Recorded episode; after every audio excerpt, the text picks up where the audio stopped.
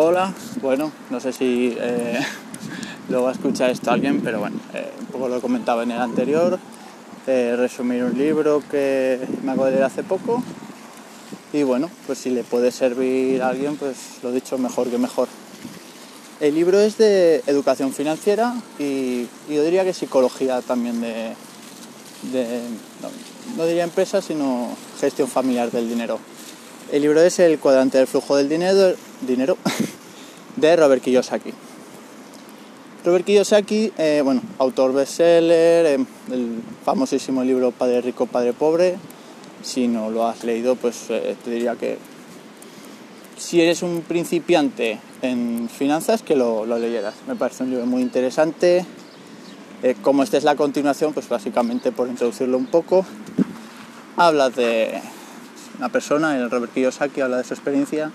Ya bueno, que sea verdad o no, ya no, entro ahí, pero eh, como literatura me parece muy interesante.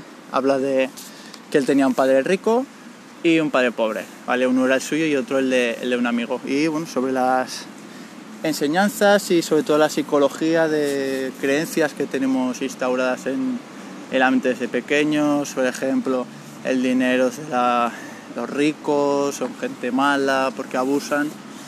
Bueno, mm, estoy muy de acuerdo con él que al final eh, el dinero solo va a potenciar lo que, lo que eres. Quiero decir, si eres, no es algo que diga yo, que lo he dicho muchas veces, si eres un idiota, pues serás un idiota con dinero. Eh, se puede destinar a muy buenas causas y, y sobre todo muy importante para, para gente que, quiera iniciarse, eh, lo recomiendo. Eh, lo puedes tener en bibliotecas o por Amazon, cualquier librería, a precios bastante interesantes. Bueno, dicho esto, un poco psicología del dinero. ¿De qué nos habla el flujo del cuadrante, de, cuadrante del flujo del dinero? Perdón de eh, las personas. Bueno, a ver, un libro que mete muchos, muchos, muchos ejemplos que, bueno, eh, yo creo para mí un poco paja de, leer. creo que lo puedes decir en la mitad de, hojas. Los conceptos son, son muy sencillos. Eh, un cuadrante que identifica, podéis, si buscáis por internet, tendréis la, la imagen y un poco también os pueden explicar. Las personas pueden ser eh, autoempleadas, empleadas, es decir, empleado por cuenta ajena en una empresa o de una forma de más autónomo, que se dice aquí en España, imagino que es algo parecido en otros países, de una persona que lleva su propio negocio y él es el, jefe, por decirlo de alguna manera. Luego tenemos los dueños de negocio, que estas personas eh, ya los identifica, pues que son dan empleo, generar ideas y inversores, ¿vale? Nos dice, puedes estar en uno de estos cuatro cuadrantes o en ambos. ¿Qué nos está comentando? Que claro, donde más valor vas a generar es en los cuadrantes de la parte derecha. Personas que son dueñas de negocios, por lo tanto, un dueño de negocio, queremos entender de un buen negocio, genera dinero. Ese dinero retroalimenta a la parte inversora, porque estoy generando un flujo para ser inversor, tienes que tener dinero. Es decir, eh, las personas quieren invertir pues, una parte de, su dinero, y, pero claro, eh, para ser inversor necesitas unos conocimientos y un capital. Entonces, la uno de los cuadrantes que más va a maximizar eso, evidentemente, es ser dueño de, un negocio. Entonces, eso es lo que, lo que nos comenta. Básicamente nos indica a través de su experiencia que empezó de cero, que bueno, eh, soy americano total, eh, con deudas, pero que el hombre no quería trabajar porque quería tener su propio negocio, bueno, bla, bla, bla, bla, bla, bla, para mí. Pero sí que me quedaría con los conceptos clave, que son los flujos de ingresos, tu dinero, de dónde está saliendo tu dinero. Eres autoempleado, puedes hacer mucho dinero y ascender eh, mucho en, la categoría profesional como, como empleado, eh, por cuenta ajena, puedes tener una muy buena remuneración y de forma como autónomo, autoempleado también. Pero aquí nos dice qué pasa si, si la empresa quiebra eh, estás poniendo el 100% de todos tus huevos en una cesta, totalmente de acuerdo. Aquí nos habla la diversificación, ¿vale? Empiezo a tener un poco de dinero, pues trato de informarme, me formo y bueno, voy a hacer alguna inversión, pues ya opinión personal, pues puedes entrar en pues algunos fondos de, de renta fija o unas acciones, unos fondos de inversión, bueno, pues eh, tener el dinero en otro lugar y a partir de ahí pues ya va eh, generándonos un interés. Muy interesante. También el concepto del tiempo. Al final, que de esto me gustaría ver en otro capítulo, el tiempo, tiempo es finito, eh, dormimos 5, 6, 7, 8 horas, hay cada uno un poco lo, lo normal. Y claro, el resto del día, pues es que pues unas 18 horas las vendemos. O esas horas las vendo a una empresa que me paga X dinero, ¿vale? Esto no sé si la mayoría de la gente lo piensa, pero al final vendemos, el, vendemos nuestro tiempo por, por dinero. ¿Qué nos va a permitir ser dueños de negocio? Pues al final, eh, un buen negocio tienes que, delegar tienes que delegar las tareas, el hecho de, de partirte los cuernos y, acabando, y puedes acabar siendo un autoempleado que no sé hasta qué punto acaba de compensar eh, gastar todas tus energías eh, tú mismo, no confiar en las otras personas, que pasa muy, muy a menudo, pues no vendría a ser lo más óptimo. Entonces el concepto de dónde quieres estar, de autoempleado, pues vas a tener a necesidad de las pensiones, bueno, estos son términos que se podrían avanzar más, pero básicamente no, nos enfoca a que luchemos por nuestros sueños, nuestros propósitos, sí que estoy muy de acuerdo en,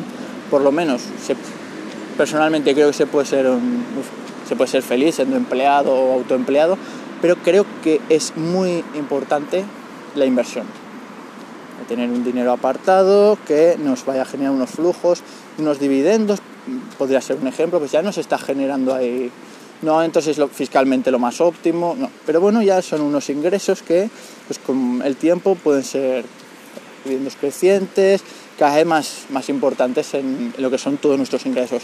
Entonces, muy, muy importante. No puedo hacer un súper resumen de cada cuadrante, de, él hace ciertas combinaciones, eh, se suele empezar como, como empleado, autoempleado y se acaba girando a, a dueño de empresa o eh, inversor. Importante, gestión de nuestra economía familiar. sabemos, tenemos unos ingresos X, tenemos que saber cuáles son nuestros ingresos.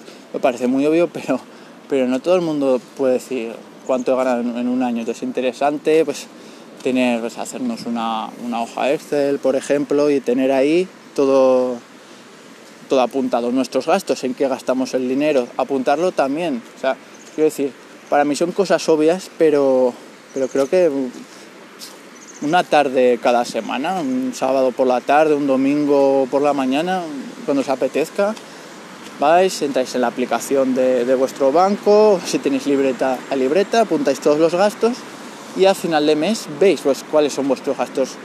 poder hacer una fotografía a vuestra economía es muy, muy importante. No cuesta, es que no cuesta prácticamente tiempo, solo tener el, interés y ya sé dónde, dónde va mi dinero.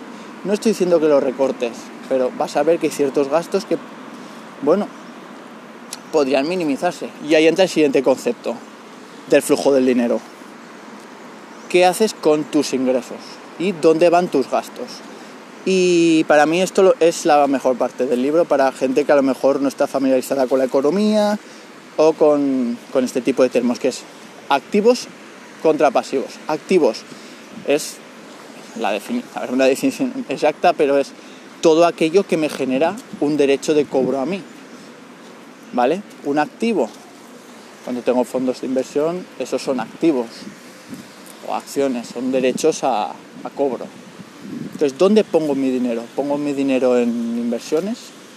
Estoy, estoy invirtiendo ese dinero, que sería, se va a un activo, o me voy de viaje, o me compro un nuevo iPad o acaban de sacar un nuevo iPhone, entonces ahí tu dinero puede ir a un pasivo, que es un pasivo es algo que no te aporta, es una obligación que tienes tú de pagar. es, básicamente es una, obligación, una, una, deuda, algo que tienes que devolver. Lo financio con en las, en las tiendas comerciales un corte inglés, en cualquier cualquier tienda que nos va a cobrar un tipo de, un tipo de interés, es decir, estamos pagando de más, no, no es un buen negocio para nosotros el hecho de no tener un dinero al contado, que también sería algo interesante a tratar en otro podcast, no, nos, nos estamos fastidiando nosotros mismos. ¿Vale?